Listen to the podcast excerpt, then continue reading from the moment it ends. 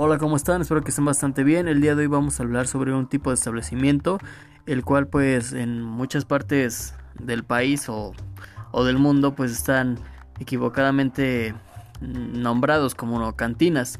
En otras partes igual pues tienen otros diferentes conceptos sobre lo que es una cantina. Y pues bueno, pues vamos a empezar a hablar sobre este establecimiento que es igual tiene una importancia bastante grande y bueno, vamos a hablar en qué se caracteriza, más que nada pues sobre lo de la venta del alcohol que ya conocemos. Bien, pues la cantina es un establecimiento donde se venden bebidas y algunos alimentos. La palabra proviene del italiano y significa bodega o sótano, que es el lugar donde se guarda el vino para el consumo de la casa. Esta explicación nos acerca al origen de nuestras cantinas pues está claro que no siempre fueron lugares tan establecidos como ahora, y que en el pasado fueron pequeñas, escondidas y hasta clandestinas. En una cantina se vende todo tipo de bebidas alcohólicas, como el whisky, como el ron, como coñac, tequila y cerveza. En muchas cantinas también se tienen licores especiales, aunque también pueden llegar a vender cócteles, como la cuba no son la especialidad. En la coctelería pues no estamos hablando de coctelería tan destacada o tan Mm, tan detallada, o sea, muy coctelería fina o coctelería de especialidad o gourmet es una coctelería más básica, simples acompañamientos para pues aligerar un poco pues la bebida alcohólica que se está degustando. Bien, em, la cantina no es solamente un lugar donde se suele beber, pues una parte integral de estos establecimientos es también la comida. En ellas preparan muchos tipos de botanas, tortas, tostadas, guisos caseros, incluso cortes finos de carne, de res, de cabrito, criadillas, milanesas. Cuando llegan los clientes, pues, se les sirve en la primera ronda de bebidas y el mesero lleva a la mesa pues estas botanas como los cacahuates tostados o alguna otra botana pues para estar picando así se dice aquí el, el término de para picar, para estar comiendo, para estar calmando el ansia de, de alimento o para simplemente pues acompañar, ¿no? Eh, este tipo de botanitas igual sirven como para... Mm, se utilizan botanas saladas para provocar sed y que sigan consumiendo bebidas en el establecimiento.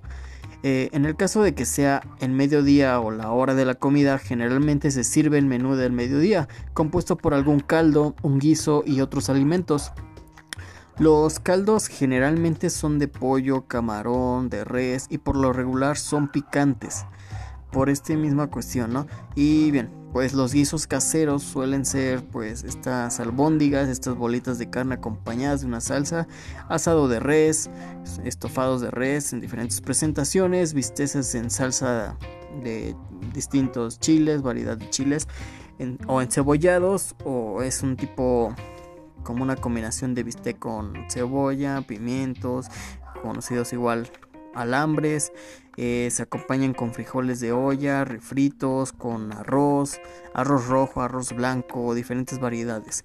Eh, son estas comidas que, que son para pues acompañar una buena bebida, ¿no? Más que nada. Y pues para pasar un buen rato de convivencia, que de convivencia, que es el fin de estos lugares, la convivencia, más que pues destacar los alimentos o otro tipo de cuestión. En muchas cantinas los alimentos no se cobran, pues se sirven mientras se consumen las bebidas. Si el cliente te desea pedir algo especial de la carta, como un corte de carne, credillas, machitos o cabrito, entonces se le cobra por separado. Las credillas y machitos son estas partes de los órganos reproductores del animal, entonces a así se les llama las credillas y machitos, son partes del órgano reproductor del animal. Bien, pues no hace muchos años todavía en muchas cantinas se acostumbra se acostumbraba a regar acerrín por el piso para absorber los líquidos de las bebidas y la grasa de la comida, costumbre que ha desaparecido casi por completo. Eh, aquí les comparto un pequeño tip en caso de que pues se les llegue a caer un poco de aceite en la cocina y sigan en una camotiza o en una hora de trabajo que haya mucha gente, pues vierten un poco de pan molido o harina y absorbe completamente el aceite. Simplemente barren el resto y ya con tiempo cuando termine su servicio ya recogen y ya limpian completamente el piso como DVD, ¿no? Pero esto ayuda a absorber bastante el aceite y te va a ayudar a seguir trabajando. Bien, ese es un pequeño tip que espero que les sirva en alguna ocasión. Que espero no les pase porque de verdad que el derramar aceite en cocina es, es una de las peores pesadillas ya que pues te inmoviliza mucho el trabajo, te entorpece mucho el trabajo ya que los movimientos rápidos te, talenta mucho el servicio. Entonces son de los peores accidentes que pueden pasar. Bien, de acuerdo con Salvador Novo, eh, las cantinas y los bares formales empezaron a surgir durante el gobierno de Porfirio Díaz. Con la aparición de las cantinas desaparecieron las antiguas vinaterías, que eran los lugares donde se vendía vino desde la época de la colonia. Este, este personaje, Porfirio Díaz, trajo mucha, mucha tendencia de, eh, de las cocinas de, Europa. De, de hecho, esta época fue cuando se creó el chile en nogada. Entonces, fue un platillo que igual abarcaba muchas cosas, muchas técnicas, muy detallado, muy con muchos procesamientos. fue un platillo distinto, ¿no? les digo que este personaje Porfirio Díaz tenía mucha afición por las cosas, el arte, el tipo de arquitectura de Europa, entonces pues muchos de sus edificios que él mandó a construir fueron inspirados en muchos de los edificios allá en Europa. Entonces trajo muchas cosas de estos países de Europa aquí a México. En cuanto a, no vamos a decir costumbres ni folclore, sino vamos a decir, pues en cuanto a estéticamente y pues tipo de comida y costumbres gastronómicas. Bien, para los mexicanos de hoy, las cantinas son un lugar para relajarse y tomar la copa, platicar con los amigos, comer y jugar dominó. Tomando como referencia el, el centro de México, el centro de México es esta parte de la cocina que pues del país, disculpen, donde abarca la mayor diversidad de todas las costumbres y todos los, platillos de México.